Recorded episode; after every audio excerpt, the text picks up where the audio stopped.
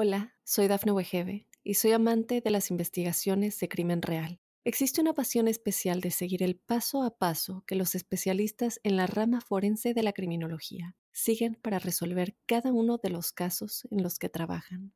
Si tú, como yo, ¿Eres una de las personas que encuentran fascinante escuchar este tipo de investigaciones? Te invito a escuchar el podcast Trazos Criminales con la experta en perfilación criminal, Laura Quiñones Orquiza, en tu plataforma de audio favorita. Hola a todos. Esta temporada os quiero compartir los resúmenes de los libros que me han cambiado la vida. Hoy os traigo un libro que me ha parecido muy interesante su lectura y creo que se merece un resumen para que lo conozcamos todos. Es un libro que explica la idea del flujo mental, qué es y cómo conseguir esta experiencia óptima. Este libro revolucionó la comprensión de la psicología que hay detrás del placer, satisfacción y disfrute, que muchos de los que hacemos deporte ya intuíamos pero que no éramos capaces de explicar con la ciencia de la psicología. Estamos hablando del libro Flow, una psicología de la felicidad, de un autor que cuesta mucho pronunciar, pero que lo voy a intentar. Mihai Csikszentmihalyi. Y es que estoy seguro que alguna vez te has preguntado por qué ciertas actividades te absorben por completo, haciéndote perder la noción del tiempo y sumergiéndote en una sensación de pura satisfacción. Y este libro ofrece respuestas a estas preguntas, al revelar los secretos del estado mental conocido como flow o flujo. Así que aquí tienes un resumen teórico práctico y espero que lo disfrutes tanto al escucharme como yo al leer el libro. Primero, ¿cómo nos pueden engañar los neurotransmisores con el sentimiento de placer, disfrute y felicidad? Los conceptos de placer y disfrute, según Csikszentmihalyi, tienen acepciones parecidas o similares en la mayoría de nosotros, pero aunque están implicadas en nuestra búsqueda de la felicidad, deberíamos diferenciar algunas cosas. De hecho, aunque es probable que te cueste bien ver las diferencias, el autor distingue claramente entre placer y disfrute, resaltando cómo esta falta de diferenciación empeora nuestra percepción de la felicidad. El placer, por un lado, es una sensación momentánea y normalmente poco duradera, que a menudo confundimos con felicidad. Suele ser la consecuencia de emociones que experimentamos durante una actividad específica y, por lo general, es breve, fugaz, momentánea o pasajera, limitándose al tiempo en que nos dedicamos a esa actividad en concreto, pero que luego pues desaparece. Además, el placer tiende a tener un control significativo sobre nuestra atención, lo que implica que estamos enfocados en la gratificación momentánea o instantánea. Ejemplos para poder entender esto podrían ser el placer que sentimos al comer un helado, o al beber agua cuando estamos sedientos en verano y nos apetece agua muy fría, o al abrigarnos cuando tenemos mucho frío, o al llegar a meta cuando estás exhausto, o al tener relaciones. No hay que explicar mucho más, ¿verdad? En el momento que acaba, en el momento que cesa, poco a poco se va difuminando esa sensación que parecía felicidad plena. Es decir, cuando se está persiguiendo y cuando se consigue, pensamos que es la felicidad total, pero unos minutos después, ese helado, ese vaso de agua fría, esa manta en invierno, o llegar a meta y tumbarnos en el suelo, ya no lo asociamos a la felicidad que antes pensábamos. Ese placer ya es pasado, así que entendemos que el placer no es sinónimo de felicidad de momento. Por otro lado, cuando hablamos del concepto disfrutar, nos referimos a una experiencia más profunda y más duradera. Suele darse cuando nos concentramos de manera consciente en una tarea y logramos tener un control total sobre nuestra atención. Y repito, nos concentramos de manera consciente y nuestra atención recae 100% sobre esa actividad. En este preciso y profundo momento, donde nuestra mente se acerca a lo que podríamos considerar felicidad, este concepto de disfrute está intrínsecamente ligado a dominar y dirigir la atención, convirtiendo nuestra actividad en algo 100% significativo para nosotros. Estoy seguro que si te gusta correr por la montaña, montar en bici, nadar, leer, escribir, dibujar o meditar o hacer yoga o practicar artes marciales, si te apasiona realmente, en este momento tu atención está 100% ahí, por lo que si estoy escalando y mi atención está focalizada en donde voy a situar mi mano en la siguiente acción, indirectamente no estaré pensando en problemas de trabajo, en problemas de familia, en problemas de salud, económicos o en las redes sociales. Imagino que ahora sí entenderás que la búsqueda constante de placeres momentáneos, como comer en restaurantes, adquirir el último reloj deportivo, comprarme la última bicicleta, o el iPhone 15 o el que llevemos, puede llevarnos a depender de estímulos externos para experimentar dicha satisfacción. Esto, como hemos visto en el canal otras veces, se debe una vez más a los neurotransmisores. Estas ganas de buscar estos placeres momentáneos responden a la dopamina y que una vez se consiguen, se desplazará la dopamina a otro futuro objetivo. Y ahora te apetecerá repetir otro restaurante otro día, o un reloj distinto, más moderno, o el iPhone 16, o el que sea, o una bici obviamente mucho más moderna. Es una infelicidad infinita, donde pierdes tú y tu felicidad, y gana la industria y el consumismo, obviamente. Por todo ello, en lugar de buscar placeres efímeros, Csikszentmihalyi sugiere que nos centremos en el disfrute consciente, cuyos neurotransmisores estarían más centrados o alineados en la oxitocina o serotonina haciendo que disfrutemos lo que estamos haciendo de manera intencionada. Y esto realmente puede parecer una chorrada, y quizá lo sea si solo lo hacemos de manera aislada. Pero si repetimos esta acción, terminaremos por convertir estas acciones en hábitos y tendremos un control total sobre nuestra atención. Es decir, que al adoptar esta mentalidad podemos liberarnos de la dependencia de estímulos externos y de ese exceso de dependencia de dopamina y encontrar una verdadera felicidad en la conexión profunda con nuestra experiencia y con nosotros mismos, al realizar actividades que realmente nos requieran la atención plena. Nos ayudará a su vez a construir hábitos más saludables y duraderos, alcanzando así un estado de felicidad más real, más profunda y sobre todo sostenible a corto, medio y largo plazo. Segundo, condiciones del flujo para poder fluir ni muy fácil ni muy difícil. Realmente el concepto de fluir o de flow es como alcanzar un estado de plenitud, y disfrute nuestra actividad diaria, pero no siempre será fácil conseguirlo. ¿eh? Este estado de flow se manifiesta cuando nos sumergimos completamente en una actividad desafiante que se encuentra a la altura de nuestras capacidades o habilidades. Durante este proceso, lo ideal es que lleguemos a perder la noción del tiempo y experimentar una profunda conexión con la tarea con la que estemos, ya sea meditar, dibujar, correr, escalar o con lo que te guste. Este estado tienes que entender que gracias a que estás entregado por completo a ella, de manera indirecta hace que no pienses en otra cosa que en esa actividad, y así te liberas de preocupaciones y ansiedades. Csikszentmihalyi destaca dos elementos claves para alcanzar este estado de flow. Por un lado, que la actividad sea significativa, pero que a su vez sea satisfactoria. Es decir, que la elección de las actividades nos apasionen y llenen, sin estar motivadas únicamente por la fama o el dinero. Eso es esencial, y creo que aquí es importante detenernos y explicar alguna cosita. Muchas veces la gente hace cosas para publicar las redes sociales, o entrena para ganarle a un rival, o para mejorar un tiempo en concreto, o para demostrarle algo a alguien. Y eso no parece que sea lo que defiende el autor.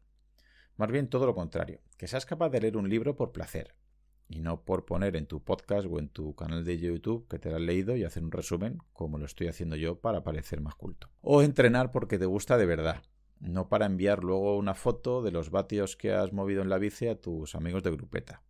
O hacer pesas si de verdad te gusta, no para aprovechar el hinchazón final y hacerte una foto para subir las redes sociales poniendo frases chorras esperando que la gente mire con envidia tu foto muchas veces trucada. Es importante ser honestos y valorar si tocar la guitarra, leer, dibujar o entrenar, o leer un libro y publicarlo, realmente te gusta, te aporta algo, sin tener que ir contando a los demás lo que haces o dejas de hacer. Paradójicamente debes ser egoísta y pensar que es a ti y solamente a ti a quien le debe gustar esa actividad y no depender de la aprobación o no de los demás. Y por otro lado, enfrentar retos adecuados a nuestro nivel. Como es lógico, es fundamental que el nivel de dificultad sea el ideal para estimular, es decir, lo suficientemente difícil para requerir completa concentración, pero también lo bastante alcanzable para que podamos superarlos al final del proceso. Este equilibrio refleja la importancia de no aburrirse ni frustrarse en el camino hacia nuestros objetivos de bienestar, ya que si la tarea es demasiado fácil, pues difícilmente vas a poder entrar en este estado de flow. Pero si es tan compleja que estás en tensión o estresado, tampoco la podrás disfrutar. Una vez más, busca tu término medio. Tercero, entendiendo el mindfulness, atención consciente o atención plena y cómo aplicarlo al día a día. Practicar la atención plena, atención consciente o mindfulness se presenta como una herramienta de mucho valor para sentir una percepción más profunda y consciente del mundo que nos rodea. Esta conexión con lo bueno que nos rodea no solo nos invita a experimentar el mundo de manera más plena, sino que también puede desbloquear niveles superiores de conciencia. Es decir, esta atención plena o este mindfulness no solo se trata de estar presentes en el momento, que ya de por sí eso no sería poco, sino que esto poco a poco hará que desbloqueemos diversos niveles superiores de percepción que teníamos dormidos, al no habernos parado nunca por el estilo de vida que llevamos tan estresante. Desde cómo te notas, si tienes un músculo cargado, si estás moviendo tus manos sin parar, si tienes la mandíbula tensa, hasta un paisaje, el sol, las nubes o la suerte que tenemos de abrir el grifo y que salga agua. Al estar más presentes en el momento, descubrimos aspectos del día a día que de otra manera podrían pasar desapercibidos, porque hemos normalizado tantísimos detalles que al final no somos conscientes ni le damos importancia. El autor habla sobre la práctica del yoga como un medio para liberar el yo del ego, pero creo que en general, ya sea practicando yoga o cualquier otra disciplina que ayude a dirigir nuestra atención hacia metas positivas,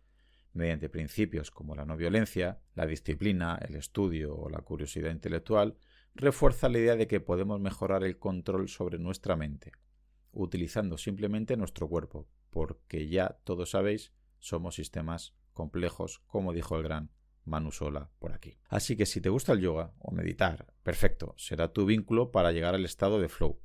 Pero si eres como yo, es más probable que con la actividad física llegues antes y mejor al estado de flow o flujo, donde el disfrute y la conexión con la actividad son máximos. O quizás lo hagas con la lectura. Cada uno tendremos nuestras herramientas, como también apuntaba aquí en el podcast el gran Víctor Amat.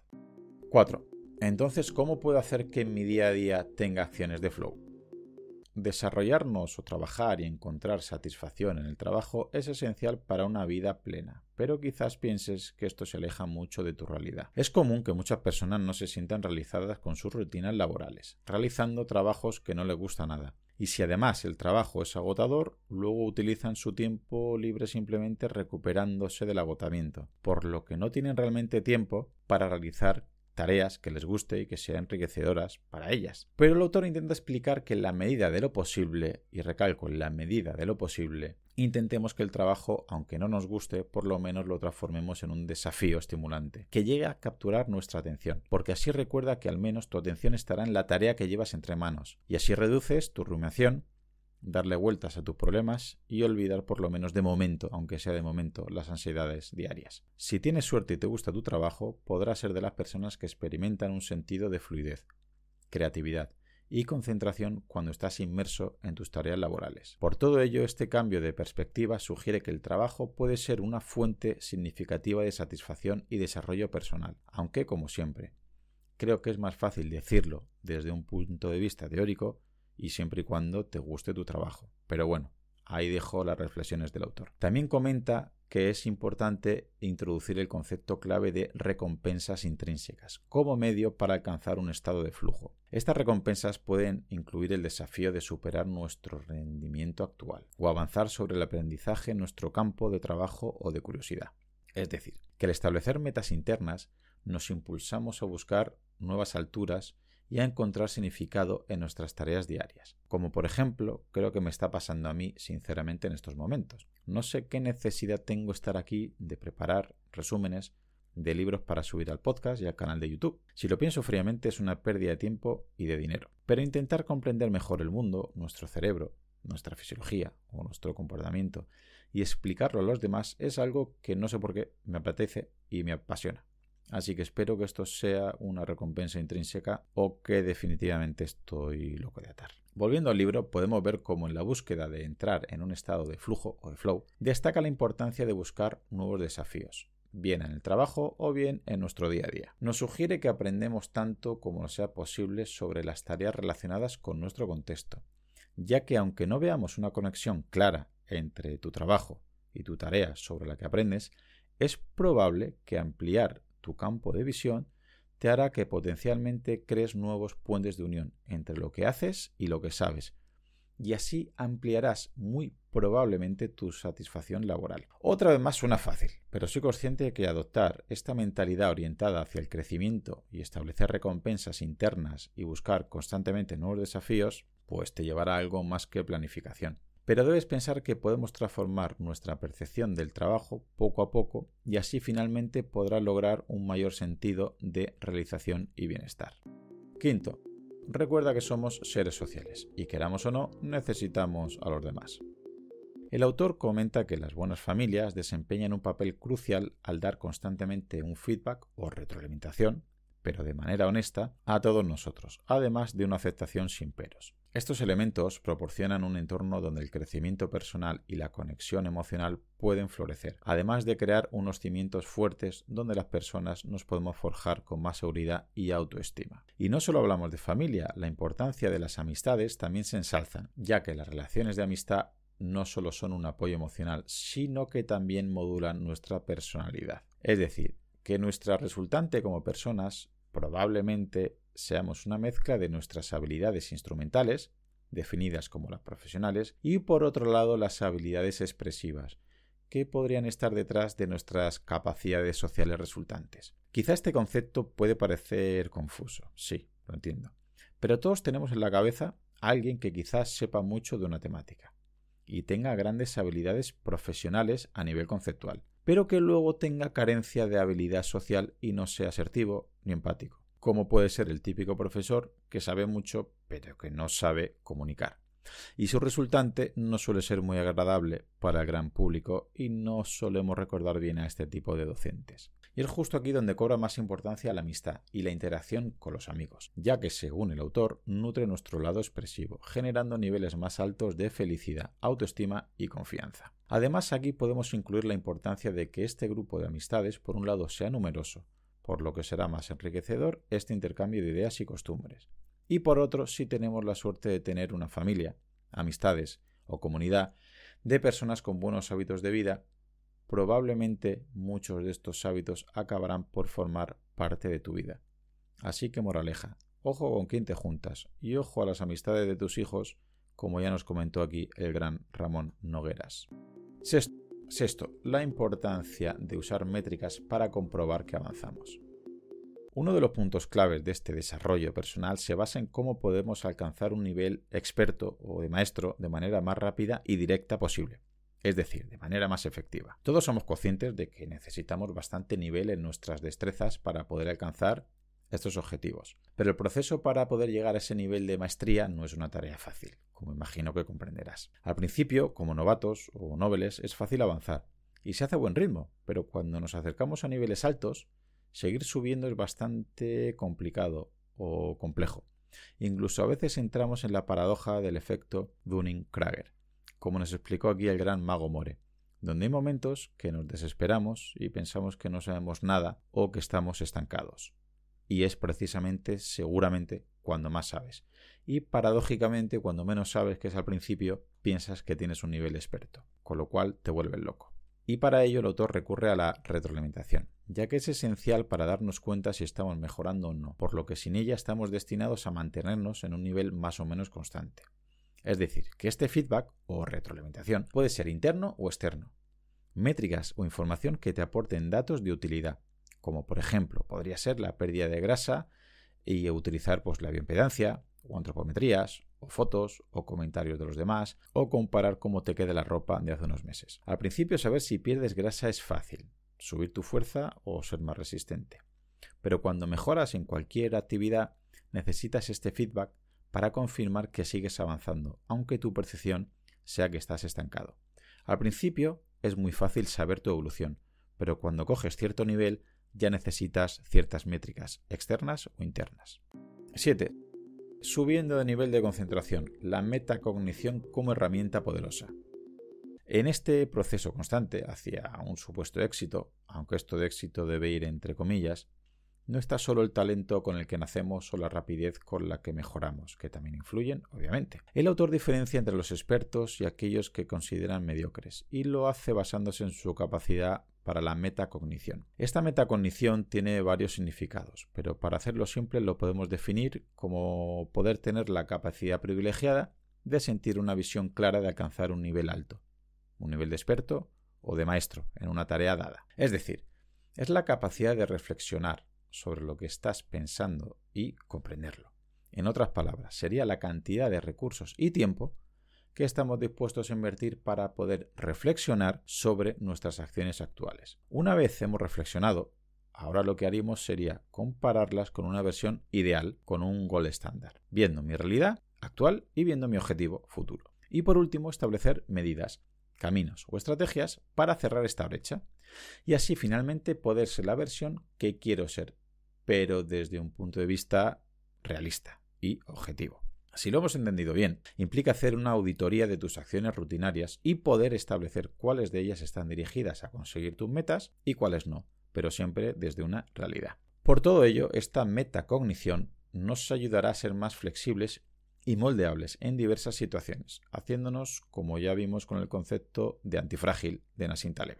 Al igual que antes hemos hablado de la atención plena, consciente o el mindfulness, y que nos referíamos a la capacidad de controlar nuestra mente y comprender en qué estamos pensando en cada momento. Esta metacognición representa un nivel más avanzado y que complementa al anterior. Sería controlar nuestra mente con la capacidad añadida de llevar a cabo acciones que nos dirijan a nuestros objetivos. Una especie de entrenador, guía o consejero que nos ayude no solo a ser más conscientes, sino a tomar mejores decisiones basadas en nuestros hechos reales, para conseguir nuestras metas reales. Una vez más podemos entender esto respecto a nuestros hábitos. Muchos de nosotros queremos tener más fuerza, o más músculo, o menos grasa, o más resistencia, o comer más saludable, pero luego en el día a día no realizamos actividades acordes con nuestros objetivos y abusamos de coche, de moto, de escaleras mecánicas o de estar en el sofá tumbados. Esta metacognición hará que nos demos cuenta de esta disonancia cognitiva y que empecemos poco a poco a cambiar nuestros hábitos para mejorar y alcanzar su objetivo. Esta metacognición nos ha dejado claro dónde y cómo podemos mejorar, pero para que sea eficaz se tiene que anclar a la responsabilidad. Y aquí fallamos y mucho. Lo más normal en la mayoría de nosotros es que tendemos a buscar excusas cuando las cosas no salen como queríamos. Culpamos a la mala suerte,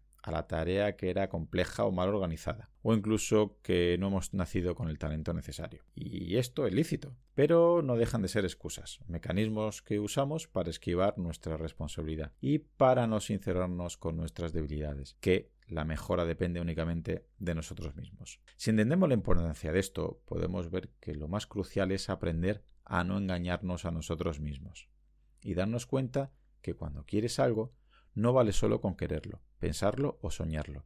Se requiere asumir responsabilidad para llevar a cabo las acciones necesarias. Así que una vez que tengamos el objetivo claro, es hora de asumir responsabilidades, renunciar excusas y poner énfasis en nuestras acciones. Y si hay un componente mágico en el camino de la maestría o de conseguir este nivel experto es la disciplina. Muchas veces nos motivamos con alguna actividad, pero hacemos arrancada de caballo y parada de burro. Y realmente deberíamos tener la capacidad de aguantar y ser constantes más que arrancar con mucha energía. En el mundo del entrenamiento es muy común empezar a pegarse palizas de entrenamiento muy duras, que luego por lesiones o desganas acaban por convertirse en ciclos de descanso o sobreentrenamiento. Y la resultante obviamente es negativo. O de igual manera, en el mundo de las dietas y la nutrición, mucha gente empieza en los primeros días de enero haciendo dietas espartanas que acaben en un fracaso total porque es imposible que tengan constancia. Y al final, ¿qué hacemos? Nos rendimos. Y en este momento significa renunciar a la posibilidad de mejorar. En cambio, si optamos por esforzarnos poco a poco, sesión tras sesión, día tras día, semana tras semana, con el tiempo notaremos mejoras significativas, porque es así como Jesús Álvarez Gens nos hablaba que se conseguían las respuestas adaptativas. Y eso nos hace acercarnos cada vez más a nuestro objetivo real. Y es que, como entenderás, no puede haber disciplina sin confianza ni esfuerzo. La confianza es algo que no sé explicar muy bien. No sé hasta qué punto es genético o adquirido. En el libro el autor habla que la confianza de verdad se obtiene al aprender a reaccionar, pero de manera positiva ante los resultados, sean estos los que sean. La idea es esa, respuesta positiva. La clave, pues, debería ser que al principio deberíamos poner metas alcanzables fácilmente, y poco a poco al percibir que estamos cumpliendo con estas metas, día a día, semana a semana y mes a mes, estaremos poniendo la zanahoria en nuestro cerebro para que siga poniendo ese focus en el objeto de la tarea. Puede ser en cumplir que solo una cena comas ultraprocesados, o que solo una comida bebas alcohol, o que tomes todos los días X cantidad de fruta o verdura, o que hagas tres entrenos de fuerza a la semana, o que salgas a correr dos días, o una mezcla de ellos. Simplemente al cumplir y ver esta retroalimentación, verás que vas ganando confianza poco a poco. Y es más fácil tener esta disciplina que comentábamos antes. Por lo que aquí el autor me responde, la confianza real no es innata, es algo que se aprende, que se trabaja, o mejor dicho, que se entrena. La confianza que adquieres y que perdura nace de cumplir tus planes, que has hecho contigo mismo, y así podrás demostrar que te respetas y estás orgulloso de ello. Y la importancia de todo esto es que a medida que cultivamos esta confianza, con esfuerzo y disciplina, estamos potenciando una fuerza de voluntad que nos hará cerrar la brecha entre lo que quiero ser y lo que soy capaz cada día. Hola, soy Dafne Wegebe y soy amante de las investigaciones de crimen real. Existe una pasión especial de seguir el paso a paso que los especialistas en la rama forense de la criminología siguen para resolver cada uno de los casos en los que trabajan. Si tú, como yo, ¿Eres una de las personas que encuentran fascinante escuchar este tipo de investigaciones? Te invito a escuchar el podcast Trazos Criminales con la experta en perfilación criminal, Laura Quiñones Orquiza, en tu plataforma de audio favorita. 8. La importancia de ponerse metas y que sean significativas. Estoy seguro que no te hace falta que te diga ni el autor ni yo lo que es llegar al estado de flow, porque es una experiencia que todos hemos tenido. Pero la clave es extender el tiempo que pasamos en este estado de flow, que realmente sería un objetivo top. Evitar las distracciones es clave para continuar trabajando en nuestras actividades, que nos parezcan desafiantes, y para ello es necesario que estas actividades tengan significado realmente para nosotros. Es decir, que tenga significado es que estas actividades nos llenen, que de alguna manera nos hagan sentir mejor personas, mejor profesionales o que nos acerquen a nuestro yo ideal, consiguiendo metas y objetivos que nos hayamos propuesto antes. Este significado es primordial, porque cuando todo va bien, es fácil tener disciplina o constancia. Pero para seguir enfrentándonos a los desafíos cuando las cosas se ponen feas y se vuelvan difíciles, cada paso que hagamos debemos tener un objetivo a corto plazo. Tenemos que pensar que debe ser especial. Este tema no es fácil de abarcar. Como ya vimos con Pablo Melchor en su capítulo de ayuda efectiva, podríamos pensar que debemos establecer objetivos más loables como maximizar nuestra ayuda en el tercer mundo y podríamos hablar de cómo enfocar este tipo de ayudas. Pero realmente lo que importa es que el objetivo que elijas te llene como persona. Quizás lo hacemos por ellos, por la justicia, por la ética, por la moral o por la religión, pero al fin y al cabo lo hacemos porque a nosotros nos llena. No es tan fácil definir metas significativas, ni mucho menos, y esto es muy personal. Y la recomendación de Csikszentmihalyi es que viajemos emocionalmente a nuestra infancia y pensar en lo que querríamos lograr hace unos años. Recordar lo que buscábamos conseguir en aquellos años puede ser un buen punto de partida para crear nuestro camino aunque quizás no tiene por qué estar en consonancia con tu yo actual. Porque, ojo, no es fácil. Creo que un buen objetivo sería intentar hacer nuestras vidas más interesantes, para alcanzar así la felicidad. Pero me gustaría más concluir con el concepto de felicidad de forma más compleja, como eudaimonía, como vimos con Pepe García el Estoico, la cual se alcanzaba con la suma de arete, apatella y ataraxia. Como espero que hayas aprendido o entendido, el flujo no es solo un estado mental, sino un camino hacia una vida más plena. Saber y poder identificar nuestras fortalezas, establecer metas desafiantes y ser capaz de darte cuenta dónde está tu atención y fortalecer la concentración son claves para alcanzar este estado de fluidez que Csikszentmihalyi describe de forma tan particular. Espero que este resumen del libro haya resonado contigo y te ha inspirado a buscar más experiencias de flujo en tu día a día. Recuerda que este flujo está al alcance de todos nosotros, solo debes estar atento y empezar a trabajar para poder llegar a este estado. Gracias por quedarte hasta el final. Espero que te haya gustado y que hayas podido llegar a este estado de flow escuchando mi resumen. Hasta pronto. Y hasta aquí el episodio de hoy. Probablemente si tienes la capacidad de disfrutar de este contenido, tendrás la suerte de vivir en un lugar y en un contexto que con muy poco podrás hacer mucho, como cambiar y salvar vidas. Por ello te pido que si te ha gustado el contenido o te ha aportado algo de valor, el mejor regalo que me puedes hacer es que te unas a mi equipo de donación para que ayudemos juntos a que otros puedan vivir y además hacerlo de la manera más saludable y digna posible.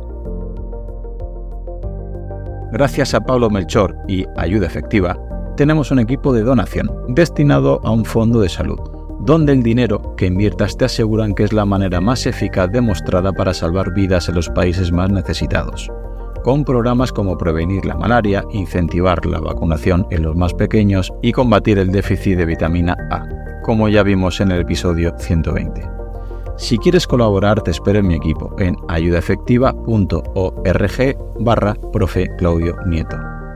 Tu contribución, por muy pequeña que sea, podría marcar una gran diferencia, ya que con todas nuestras donaciones juntas generaremos oportunidades para aquellos que más lo necesiten. Muchas gracias.